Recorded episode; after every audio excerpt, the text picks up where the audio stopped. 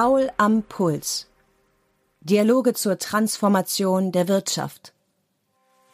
Professor Dr. Stefan Paul von der Ruhr-Universität Bochum spricht mit Entscheidungsträgern über wirtschaftliche Wandlungsprozesse.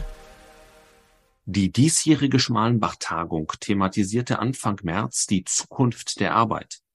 In diesem Rahmen hatte ich die Gelegenheit, drei führenden Personalverantwortlichen jeweils fünf Fragen zu stellen und damit ihre Perspektiven einzufangen. Martin Seiler ist seit 2018 Vorstand Personal und Recht der Deutschen Bahn AG. Er wurde 2020 zum Chief HR Officer of the Year gewählt und gilt als Brückenbauer für die unterschiedlichen Interessen der sehr heterogenen Belegschaft. Regelmäßig führt die Bahn Befragungen der Mitarbeitenden durch, um die wichtigsten Motivationsfaktoren zu erheben, zuletzt unter dem Motto Was ist dir wichtig? Ja, die drei sind sehr, sehr klar. Der erste Punkt ist der Sinn, der Purpose. Spricht mich das, was ich da tue, an? Kann ich mich mit dem identifizieren? Da haben wir natürlich ein Stück weit Rückenwind momentan durch die Frage Mobilitätswende etc. Mhm. Der zweite Aspekt ist die Frage der Verantwortung. Also wird mir was zugetraut. Kann ich auch was entscheiden? Darf ich da auch Verantwortung tragen? Der dritte Punkt ist die Frage der Gestaltung. Dr. Christian Schmeichel agiert seit 2017 als Senior Vice President und Chief Future of Work Officer bei SAP. Obwohl er einen großen Einfluss der Digitalisierung und künstlichen Intelligenz auf den HR-Bereich zugesteht, braucht die Führung als Kontaktsport seiner Meinung nach in der Zukunft verstärkt eine weitere Komponente. Das Thema auch mal platt gesagt Entertainment-Qualitäten. Und das ist gar nicht despektierlich gemeint, sondern ganz im Gegenteil. Es geht darum, Leute auch zu begeistern, egal in welchem Format. Ob jetzt in einem Präsenzformat, ob in einem virtuellen Format. Hier geht es darum, mit kreativen Konzepten Leute für den Arbeitgeber, für das Arbeitsumfeld, für die Aufgabe zu begeistern und ähm, gerade im Wettbewerb um die besten Talente ähm, spielen da Führungskräfte eine ganz zentrale Rolle. Wir wissen alle, dass gute Mitarbeiter häufig äh, zu einem Unternehmen kommen, aber dann ähm, eine Führungskraft verlassen. Und vor dem Hintergrund ist das sicherlich eine der zentralen Themen für die Zukunft. Oliver Maaßen ist seit 2017 Mitglied des Vorstands und Chief HR Officer von Trumpf. Zuvor war er über 20 Jahre lang mit Personalaufgaben bei der HVB betraut. Er lehnt den Begriff des New Leadership ab, plädiert stattdessen für Good Leadership, weil sich am Kern von Führung wenig geändert habe. Das Motivieren von Mitarbeitenden, die Führung ausüben zu wollen, und das Einräumen von ausreichend Zeit dafür seien jedoch immer stärkere Herausforderungen. Wir haben immer weniger junge Menschen, die ins Unternehmen kommen und sagen, ich möchte führen. Wir müssen im Gegenteil heute für Führung werben. Warum? Weil die jungen Leute sagen, das ist komplex und kompliziert, das ist unbequem. Warum soll ich mit denen da irgendwie für Ordnung sorgen müssen? Übertreibe jetzt bewusst. Und deswegen wollen die meisten gar nicht mehr führen.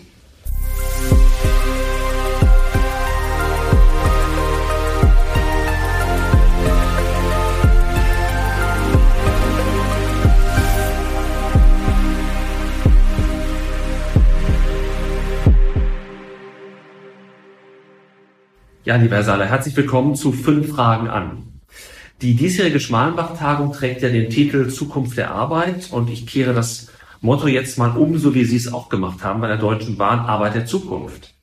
Äh, wodurch zeichnet sich diese Arbeit der Zukunft Ihres Erachtens aus und was sind vielleicht so die HR-Trends der nächsten fünf bis zehn Jahre?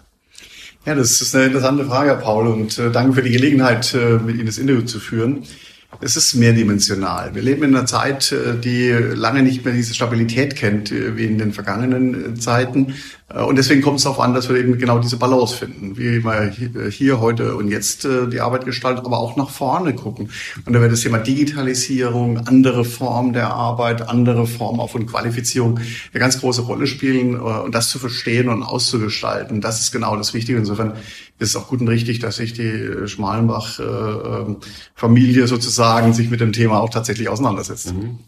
Ähm, Sie sagen, um gemeinsam die Arbeitswelten von morgen zu gestalten, also das ist ja das nach vorne raus, haben Sie die Woche der neuen Arbeit veranstaltet. Was waren so die zentralen Ergebnisse dieser Woche? Welche Erwartungen haben Ihre Mitarbeiterinnen und Mitarbeiter? Zentral ist natürlich, äh, wie sich aktuell dieses Arbeitsumfeld äh, verändert hat. Auf der einen Seite, wenn wir über die Bürotätigkeiten sprechen, natürlich die Frage, wie arbeiten wir remote äh, zusammen? Wie kann das gut funktionieren? Wie finden wir eine gute Balance zwischen Anwesenheit und auch tatsächlich dann remote zu arbeiten?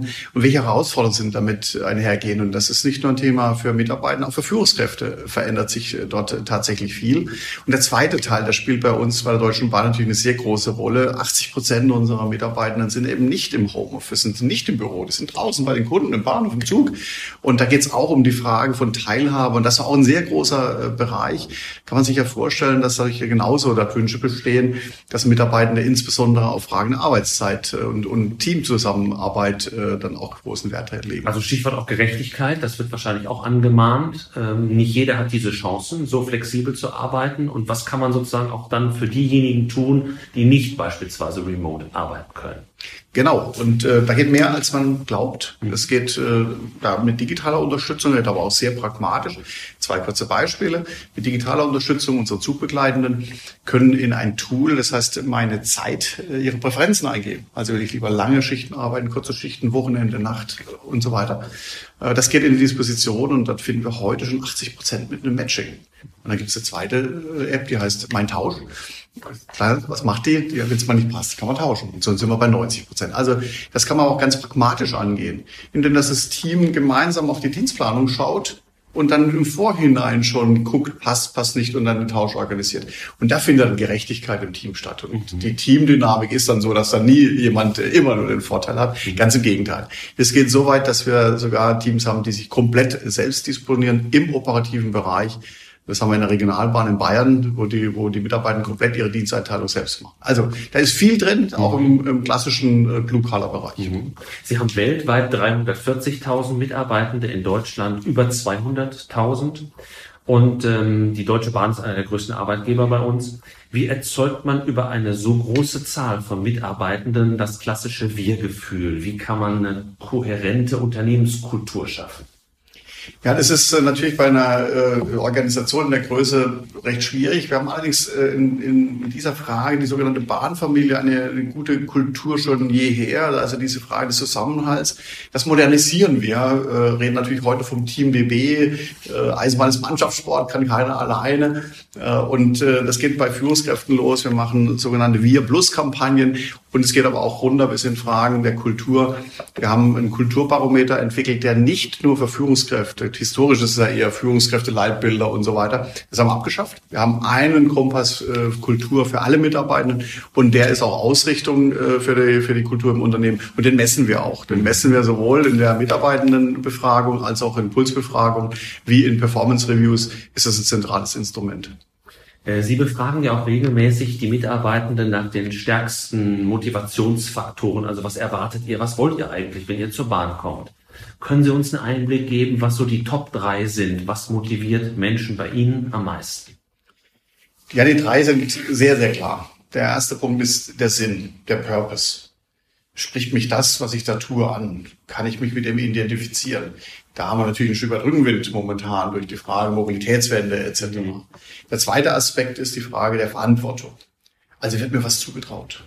Kann ich auch was entscheiden? Darf ich da auch Verantwortung tragen? Und der dritte Punkt ist die Frage der Gestaltung. Äh, und das ist nicht nur bei der Frage des Rekrutierens wichtig, sondern auch immer wieder wichtig äh, in der tagtäglichen Arbeit zu hinterfragen. Und vielen von uns geht es doch genauso. Wenn man sich mal zurücklehnt, die Augen zumacht, sagt, was ist eigentlich für mich wichtig? Und dann ist es der Sinn, die Verantwortung und die Gestaltung. Und zwar bei allen Ebenen hinweg. Und das ist auch tragendes Element bei uns. Und das Thema Vergütung, wann kommt das? Das Thema Vergütung kommt äh, äh, natürlich, äh, dass es um die Frage äh, einer äh, vernünftigen Vergütung geht. Es ist aber nicht mehr alleine die Frage des Geldes. Es sind genau die Rahmenbedingungen. Bei uns ist zum Beispiel äh, der Kündigungsschutz äh, steht ganz oben. Eine sehr gute betriebliche Altersversorgung, branchenführend steht oben. Aber auch solche Sachen, wir kümmern uns auch um Fragen des Wohnraums für unsere Mitarbeitenden. Also das spielt dann im Gesamtpaket eine Rolle. Aber Vergütung spielt natürlich für uns alle ein zentrales Thema. Letzte Frage. Worin liegt für Sie persönlich die größte Herausforderung der Zukunft der Arbeit? Ja, wir sind ähm, in der Tat in einem großen Spannungsfeld. Wir haben eine Reihe von Krisen, in denen wir uns tatsächlich befinden. Die größte ist die Klimakrise. Aber wir haben natürlich auch wirtschaftliche Krisen. Wir haben jetzt diesen verheerenden Krieg äh, in Europa. Und ich glaube, äh, da Orientierung zu bewahren, Orientierung zu geben in unsicheren Zeiten, das ist zentral und ich glaube, das ist auch wichtig. Und das sehen wir auch, äh, dass es bei unseren Mitarbeitern gut ankommt. Und wenn ich diese Stabilität der Unsicherheit habe, dann gelingt es auch äh, in diesen Zeiten nach vorne zu kommen. Fünf Fragen an Martin Seiler. Herzlichen Dank, dass Sie Ihre Erfahrung mit uns geteilt haben heute. Sehr gerne, Herr Paul.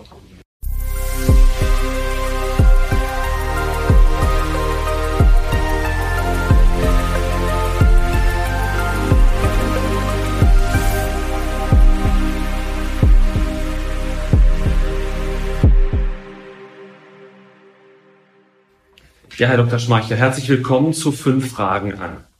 Die diesjährige Schmalenbach-Tagung trägt den Titel Zukunft der Arbeit und Sie haben ja bei SAP eine ganzheitliche Future of Work Agenda ausgetüftelt. Was sind die Schwerpunkte? Ja, lieber Herr Professor Paul, wir haben uns in der Tat das Thema Zukunft der Arbeit zur strategischen Priorität bei SAP erklärt. Und äh, da gehört einfach dazu, dass wir das Thema ganzheitlich managen wollen. Und diese ganzheitliche Future of Work Agenda basiert auf drei Säulen. Die erste Säule beinhaltet für uns das Thema Future of Workforce. Das heißt, wir überlegen uns, wie die ähm, ja, Belegschaftsstruktur der SAP in fünf bis zehn Jahren aussehen soll. Das heißt, wie viele permanente Mitarbeiter, wie viele Gig-Worker, aber auch wie viele Roboter oder wie viel künstliche Intelligenz wird Teil der Belegschaft sein. Und dies natürlich dann verbunden noch mit dem Thema, welche Skills müssen damit äh, verbunden sein, an welchen Lokationen werden wir diese Capabilities aufbauen müssen. Da geht es darum, einfach ein ganzheitliches Zielbild zu entwickeln. Mit diesem Zielbild werden wir die zweite Säule der Future of Work Agenda gestalten können. Da geht es dann um die Future of People Practices. Das heißt, welche Personalmanagementmaßnahmen wollen wir sinnvollerweise für diese neue Workforce dann ins Leben rufen und gestalten. Da geht es dann zum einen darum, dass wir das sogenannte Brot- und Buttergeschäft des Personalbereichs weiterentwickeln, nämlich wie wir in Zukunft rekrutieren, vergüten oder trainieren aber auch natürlich neue Personalmanagementmaßnahmen. Dazu gehört dann so etwas wie beispielsweise flexible Arbeitsmodelle, was wir gerade im hybriden Arbeiten äh, schon sehr stark sehen. Aber das wird sicherlich noch weitergehen. Aber auch das ganze Thema Gesundheitsmanagement wird aus unserer Sicht eine ganz große äh, Rolle spielen. Gerade auch so etwas wie Mental Health and Wellbeing bekommt natürlich einen immer größeren Stellenwert. Und ähm, um da einen kleinen Exkurs zu machen, ich erinnere mich noch gut daran, dass solche Themen wie Mindfulness vor zehn Jahren eigentlich eher so in die Kategorie Esoterik absortiert wurden. Mittlerweile sehen wir auch gerade bei SAP eine sehr große Nachfrage nach diesen Themen. Wir haben beispielsweise eine eigene Mindfulness Practice aufgesetzt, die aktuell, glaube ich, sogar eine Warteliste von über 6000 Kolleginnen und Kollegen hat. Das heißt, ganz großer Bedarf an diesen neuen Personalmanagement-Techniken. Und dann, last but by no means least, die dritte Säule, wenn wir ein klares Bild für die Future of Workforce eines Unternehmens haben und dann auch die entsprechenden Future People Practices gestalten können, geht es eben auch darum, dass wir the Future of HR, also die Zukunft der Personalabteilung, entsprechend mitdenken müssen, weil wenn wir all das entsprechend erfolgreich designen und implementieren wollen, wird es darum gehen, dass sich auch Personalabteilungen weiterentwickeln werden. Das heißt, da geht es darum, dass wir ein anderes ähm, digitales Modell sicherlich für Personalabteilungen haben werden, aber auch die Skills im Personalbereich mhm. werden wahrscheinlich sich stark weiterentwickeln. Stichwort datengetriebene Personalarbeit, Stichwort agile Personalarbeit und so weiter. Wie muss man sich das genau vorstellen? Stärker datengetrieben, vielleicht damit beginnend und was heißt, ist ja auch so ein bisschen ein Buzzword, Agilität im HR-Bereich. Absolut. Ich denke, das Thema datengetriebene Personalarbeit wurde lange unterschätzt. nicht äh, jetzt in unserem Unternehmen, aber ich glaube grundsätzlich auch unternehmensübergreifend vor dem Hintergrund, dass zum einen häufig die Daten gar nicht vorliegen. Das heißt, da braucht man natürlich auch entsprechende ähm, Systeme, die einem die Daten bereitstellen. Und zum Zweiten ist es so, dass häufig auch die Affinität und die Fähigkeit, dann etwas mit den Daten zu machen, erst erlernt werden muss. Wir bei SAP haben uns das zum Schwerpunkt gesetzt, weil wir denken, dass dort unheimlich viel Potenzial darin liegt, auch Managemententscheidungen im Personalkontext bestmöglich zu unterstützen. Und das geht dann über ganz praktische Schulungsmaßnahmen, ein bisschen, sage ich mal, auch zu Einzeltrainings, ähm, einen relativ konkreten Weg, wo man sagt, die Kolleginnen und Kollegen im Personalbereich sollen wissen, wo sie die Daten finden. Sie sollen wissen, wie sie die Daten analysieren, interpretieren, visualisieren, aber auch dann die Geschichte zu den Daten erzählen können, damit es ganz praktisch im Alltag auch in der Personalarbeit ja zu tragen kommen kann. Wenn ich Führungskräfte betreue, wenn ich Managemententscheidungen vorbereite, da ist viel, viel Potenzial. Und Agilität? Agilität hat zum einen natürlich etwas damit zu tun, dass ich von der Agilität zum einen Gebrauch machen muss, wenn ich methodisches Wissen erwerbe. Das heißt, wenn ich als Personalbereich irgendwelche Geschäftsbereiche unterstützen möchte, die sich selbst agiler aufstellen wollen, muss ich selbst natürlich agile Methoden kennen und können. Und gleichzeitig so, dass der Personalbereich selbst aufgrund der so schnelllebigen, sage ich mal, Dynamik auch in den Umfeldern selbst agiler werden muss. Und agil heißt in dem Moment natürlich, dass ich zum einen ein Mindset mitbringen muss, was Agilität beinhaltet. Das heißt, flexibler, schneller auch reagieren zu können zum Zweiten aber auch eine gewisse Methodenkenntnis mhm. einfach habe. Das heißt, wie setze ich agile Meetings auf? Wie arbeite ich in einem agilen Setup? Und wir haben schon einen gewissen Teil unserer ähm, Personalorganisation versucht, unter agilen Gesichtspunkten aufzustellen, um sozusagen gerade bei Innovationsthemen, bei crossfunktionalen Themen auch einfach Kolleginnen und Kollegen aus verschiedenen Teams zusammenführen zu können in agilen Projektteams, mhm. um einfach schnell an diesen ähm, Themen und flexibler arbeiten zu können. Sie sind ja ein sehr internationales Unternehmen. Unternehmen gibt ja. es, was Deutschland angeht, juristische und oder betriebswirtschaftliche Hürden, die dieser datengetriebenen Personalpolitik, die dieser agilen Personalpolitik im Wege stehen? Natürlich ist es so, wenn wir die Zukunft der Arbeit anschauen, ist ein zentrales Thema das flexible Arbeiten. Ja. Und dort haben wir natürlich verschiedene Themen, die aus unserer Sicht weiterentwickelt werden müssen. Ja. Da haben wir gerade im rechtlichen oder im juristischen Kontext sicherlich solche Themen wie das kürzliche Urteil oder die Entscheidung des Bundesarbeitsgerichts zum Thema Arbeitszeiterfassung, mhm. wo man sicherlich jetzt sehr schnell sehr konkret werden muss, wie man das als Unternehmen am besten machen kann. Wir haben natürlich jetzt als SAP den Vorteil, dass wir selbst eine, eine Zeitmanagement-Lösung anbieten. Insofern ist da natürlich auch ein gewisses Potenzial äh, natürlich äh, vorhanden, aber gleichzeitig muss man das natürlich gut machen. Gleichzeitig sehen wir gerade auch, was flexible Arbeitsmodelle anbetrifft, das Thema länderübergreifendes Arbeiten als ein Thema, wo wir denken, dass es Weiterentwicklung auch der gesetzlichen Rahmenbedingungen benötigt gerade was das Thema Sozialversicherung, ähm, steuerliche Behandlung und so weiter anbetrifft, aber natürlich auch die grenzüberschreitende oder länderübergreifende Anerkennung von Bildungsabschlüssen um dort einfach eine größere Flexibilität zu bekommen. Das sind Themen, von denen wir denken, das würde uns sehr helfen. Und betriebswirtschaftlich ist es natürlich immer so, auch was sind Investitionen, die notwendig sind. Das heißt, Investitionen in Infrastruktur, Investitionen vielleicht auch in Training oder Schulungsmaßnahmen im Vergleich zu dem natürlich, was ich als auch, sage ich mal, Return on Investment dann erwarten kann. Wir gehen davon aus, dass es ein, ein, ganz starker Return on Investment im positiven Bereich sein wird, eben vor dem Hintergrund, dass wir dort sehr stark auch im Produktivitätsbereich ähm, Verbesserungen erwarten und sehen, aber natürlich auch durch eine längerfristige Mitarbeiterbindung und Zufriedenheit wir unterm Strich da sehr positive Ergebnisse erwarten.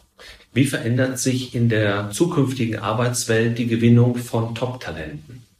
Ich glaube, dass wir aktuell in einer sehr interessanten Marktphase sind, wo sich natürlich äh, auch schon seit längerem wir eine Verschiebung vom Arbeitgeber zum Arbeitnehmermarkt sehen. Das heißt, das Rekrutieren von Top-Talenten wird sicherlich über Zeit auch für ein attraktives Unternehmen wie SAP sicherlich nicht leichter werden. Wir sehen sehr starken Wettbewerb zwischen Unternehmen, mittlerweile auch zwischen den verschiedenen Branchen. Mittlerweile ist es ja so, dass nicht nur noch IT-Unternehmen IT-Fachkräfte suchen, sondern mittlerweile eigentlich jedes Unternehmen. Das heißt, da wird auch branchenübergreifend sozusagen der, der Bedarf immer größer.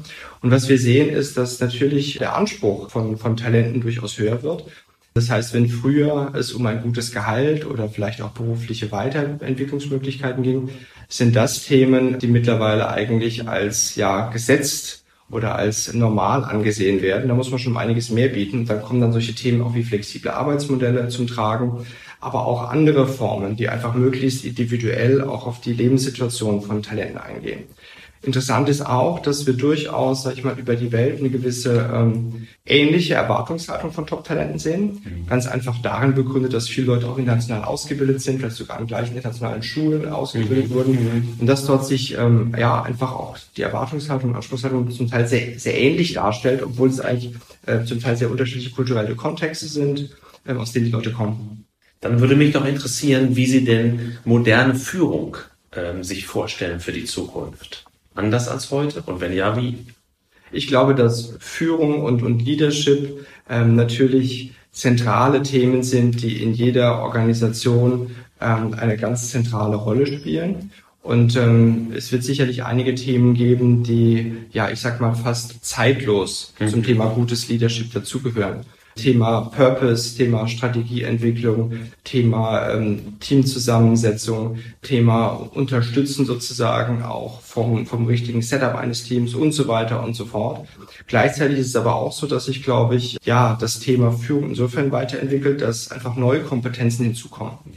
Und solche Kompetenzen sind sicherlich in der modernen Führung natürlich auch immer unternehmensabhängig und branchenabhängig. Themen wie Digitalkompetenz, Methodenkompetenz im Sinne von vielleicht auch agilem Arbeiten. Und dann aber am Ende des Tages auch, um Leute zu begeistern. Das Thema auch mal platt gesagt Entertainment-Qualitäten. Ähm, und das ist gar nicht despektierlich gemeint, sondern ganz im Gegenteil. Es geht darum, Leute auch zu begeistern, egal in welchem Format. Ob jetzt in einem ähm, Präsenzformat, ob in einem virtuellen Format. Hier geht es darum, mit kreativen Konzepten Leute für den Arbeitgeber, für das Arbeitsumfeld, für die Aufgabe zu begeistern. Und gerade im Wettbewerb um die besten Talente spielen da Führungskräfte eine ganz zentrale Rolle. Wir wissen alle, dass gute Mitarbeiter häufig äh, zu einem Unternehmen kommen, aber dann ähm, eine Führungskraft verlassen. Und vor dem Hintergrund ist das sicherlich eine der zentralen Themen für die Zukunft. Sie haben mal gesagt, Führung ist Kontaktsport. Das ist remote aber schwer, oder? Das ist richtig. Auf der anderen Seite ist es so, dass äh, hybrides Arbeiten ja die richtige Mischung ist aus Arbeiten im Büro und sich dann aber auch äh, virtuell natürlich treffen. Insofern ist es ja beides. Insofern ist es eigentlich eher so, dass beides ähm, dazukommen kann. Und gleichzeitig ist es so, dass man natürlich auch in modernen Zeiten, gerade auch mit jüngeren Generationen, durchaus auch natürlich im virtuellen Kontext, im Online-Kontext, durchaus auch einfach Kontakte und ähm, Relationship Management betreiben kann. Das ist anders, mhm. aber es gehört dazu. Und wenn Sie junge Leute fragen, ist es so, ähm, dass, sag ich mal, ein persönliches Meeting durchaus auch einfach über ein, ähm, sag ich mal, FaceTime-Screen äh, passieren kann. Das ist dann einfach ähm, eine andere Einordnung, eine andere Wahrnehmung. Insofern glaube ich, ähm, der, der, der Kontakt und das, äh, das Managen von, von guten Beziehungen zwischen Führungskraft und Mitarbeiter hat nichts mit dem Medium zu tun. Ich glaube, man muss da alle Kanäle bespielen können. Letzte Frage. Worin liegt für Sie persönlich die größte Herausforderung der Zukunft der Arbeit? Ich würde weniger von Herausforderungen als von Chancen sprechen. Ich glaube, dass wir gerade eigentlich erst noch an der Oberfläche kratzen von dem, was auch perspektivisch möglich sein wird, durch die Kombination von dem, was auch jetzt Technologie ermöglichen wird. Insofern geht es mir eigentlich fast darum, dass wir jetzt auch vielleicht das Momentum, was wir durch eine Sondersituation wie eine Pandemie gewonnen haben, nicht verlieren, sondern dass wir jetzt diese Chance begreifen, auch äh, Dinge in Frage zu stellen, die vielleicht die ganze Zeit als gegeben angesehen wurden. Insofern durchaus bewährtes nochmal ähm, hinterfragen und weiterentwickeln, um da gemeinsam dieses positive Momentum zu halten, um gemeinsam jetzt äh, zu gestalten, wie wir in Zukunft arbeiten und leben wollen fünf Fragen an Dr. Christian Schmeichel. Herzlichen Dank, dass Sie Ihre Erfahrung und Ihre Vision heute mit uns geteilt haben. Sehr gern. Vielen Dank.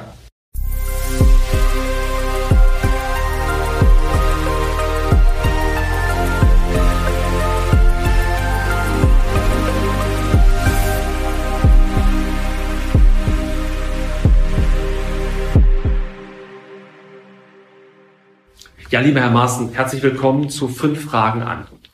Die diesjährige Schmalenbach-Tagung trägt ja den Titel Zukunft der Arbeit. Und dabei wird auch das New Leadership thematisiert. Ist Ihres Erachtens eine neue Führung notwendig? Wenn ja, wie sieht sie aus? Also ich halte weder von New Work etwas noch von New Leadership. Sagt dann immer, macht erstmal Good Work, streicht das New, denn meine Überzeugung hat sich zwar an den Rahmenbedingungen einiges verändert, aber an der Essenz, am Kern von Leadership überhaupt nichts. Es ist eine Sau, die durchs Dorf getrieben wird, aus meiner Sicht auch gut von Beratungsunternehmen äh, benutzt, um entsprechende Angebote in den Firmen zu machen. Aber im Grunde genommen ist Führung nicht anders als vor fünf, zehn oder 15 Jahren. Wir haben es nur damals schon nicht gemacht. Und deswegen sage ich sehr klar, wir haben eigentlich kein Erkenntnisproblem, sondern ein Umsetzungsproblem. Was macht denn gute Führung aus nach Ihrer Erfahrung? Also da könnten wir jetzt auch wieder ganz viele Buzzwords bemühen. Das möchte ich natürlich sehr ungern. Vielleicht ein Praxisbeispiel. Ich habe aus der jährlichen Mitarbeiterbefragung in den letzten Monaten verschiedene Treffen gehabt mit Führungskräften, die besonders gut abgeschnitten haben. Habe ich mir auswerten lassen und habe einen Asien-Call, einen USA-Call, zwei, drei in Europa gemacht. Und habe die gefragt. Bin erstmal gratuliert und gesagt, ich finde es toll. Und jetzt erzählt mir doch mal euer Geheimnis. Mhm. Und dann sieht man, es sind die kleinen Dinge.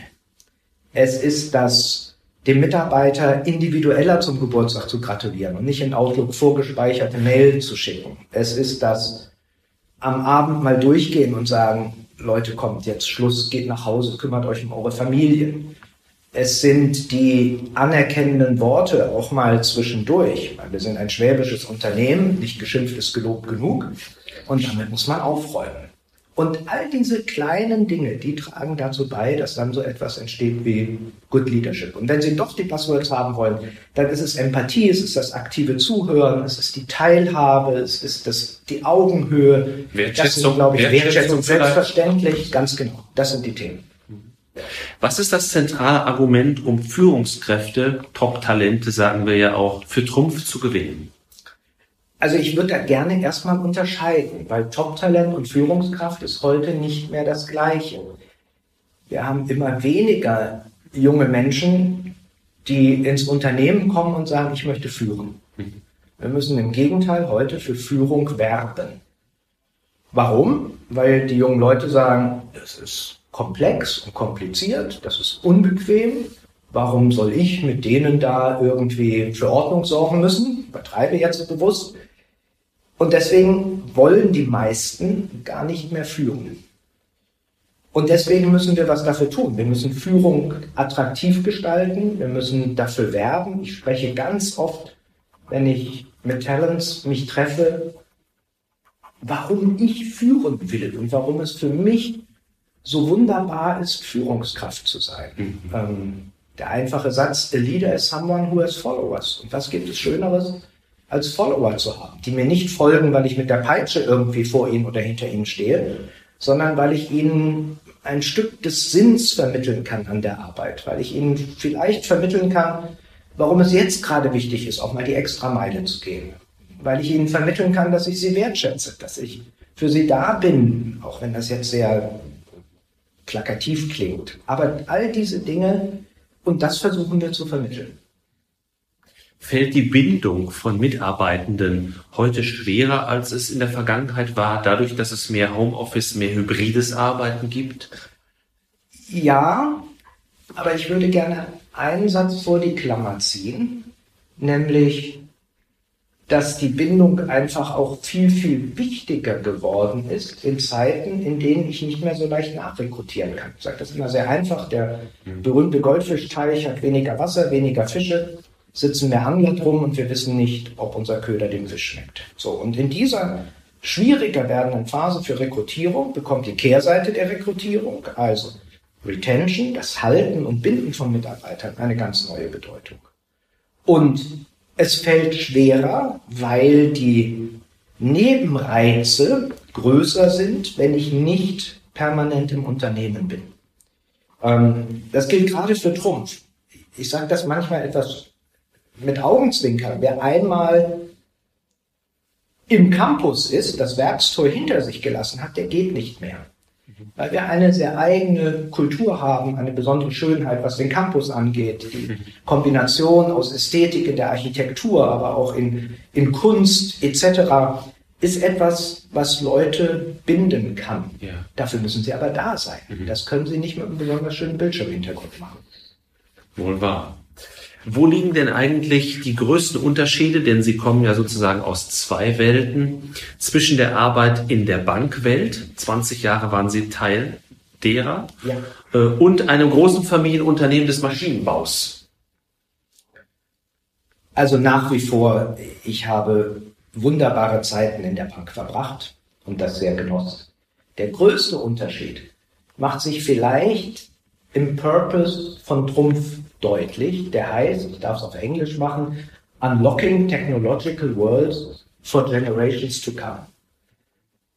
Und in der Bank war es eben nicht for Generations to Come, sondern es war für den nächsten Quartalsbericht oder für die italienischen Aktionäre oder für was auch immer und damit viel kurzfristiger. Das, was dieses Unternehmen besonders auszeichnet, und ich denke, das gilt für alle Familienunternehmen, ist die Langfristigkeit der Perspektive. Wir haben für ein heute sehr zur Profitabilität der Trumpfgruppe beitragendes Produkt 15 Jahre nur investiert. Man könnte auch sagen, viel Geld verbrannt. Mhm. Aber nach 15 Jahren wissen wir, das hat sich gelohnt. Und das könnte ich mir in einem börsennotierten Konzern kaum vorstellen, dass die Aktionäre das mitmachen. Über so viele Jahre zu glauben mhm. an eine Vision, an ein Next Big Thing. Und das geht im Familienunternehmen. Und der zweite Punkt, und den muss ich einfach noch machen, es ist auch natürlich viel mehr mitarbeiterzentriert, wenn Sie eine Familie haben. Auch das ist Langfristigkeit. Da wechselt eben der Chef nicht so oft. Mhm. Und das ist gut und das gibt Sicherheit und Stabilität und damit eben auch etwas, was wir im Employer Branding, aber auch in der Retention gut nutzen können. Und wenn Sie heute sich Ihren Berufseinstieg nochmal malen könnten, kann man dann sagen, die Branche wäre gar nicht so entscheidend, aber zum Beispiel die Frage Konzern, gar Großkonzern, Familienunternehmen? Ja, ich glaube, man muss im Berufsleben alles mal gemacht haben und ausprobiert haben ich hatte ja noch einen Zwischenstep mit drei Jahren in einer Unternehmensberatung als Geschäftsführer. Und das war genau so ein Ding. Ich war immer ein Beraterhasser. Und das dann trotzdem mal zu machen und zu sagen, okay, jetzt gehst du mal auf die Seite, die du eigentlich am wenigsten magst und das auszuprobieren. Ich würde also jedem raten, die unterschiedlichen Facetten zu leben. Aber natürlich, wenn das dann noch mit den persönlichen Wertesystemen besonders gut übereinstimmt, dann entsteht ein idealer Fit. Wir haben heute bei der Schmalenbach-Tagung sehr viel über die künstliche Intelligenz und über Digitalisierung gesprochen und uns gefragt, wie verändern diese Dinge die Arbeitswelt? Was wäre Ihre Einschätzung? Zweigeteilt. Einmal für meinen Home Turf, HR, also die Personalarbeit. Da bin ich noch nicht so weit, mich einzulassen. Ich möchte nicht der Maschine die Auswahl oder Entwicklung von Mitarbeitern überlassen. Weil wenn ich den Algorithmus nicht verstehe, dann glaube ich, sollten wir nicht es dafür nutzen, um Menschen zu bewerten oder an Bord zu holen oder ähnliches. Wo ich sehr wohl, und das ist dann der zweite Teil der Antwort, glaube, dass wir Veränderungen sehen werden, ist im Nutzen von Daten im Sinne von Big Data. Wir können heute schon durch Korrelation beispielsweise der Mitarbeiterbefragung, über die ich vorhin sprach, ähm, mit den Zahlen, Daten, Fakten der Unternehmensstruktur sehr gute Korrelationen herleiten, wo wir bestimmte Dinge tun müssen. Das war vielleicht vor 10 oder 20 Jahren noch möglich. Mhm. Und insofern vorsichtiges Annähern. Es wird Veränderungen in den Jobs bringen, aber ich bin weit davon entfernt, äh, dunkle Wolken zu zeichnen im Sinne von, die künstliche Intelligenz wird uns die Jobs wegnehmen. Nein, sie wird sie verändern und sie wird neue Jobs bringen. Das ist gut so. Letzte Frage. Worin liegt für Sie persönlich die größte Herausforderung der Zukunft der Arbeit?